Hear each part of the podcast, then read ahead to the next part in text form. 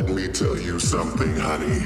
If you want drama, you came to the right place because I'll give it to you. Drama.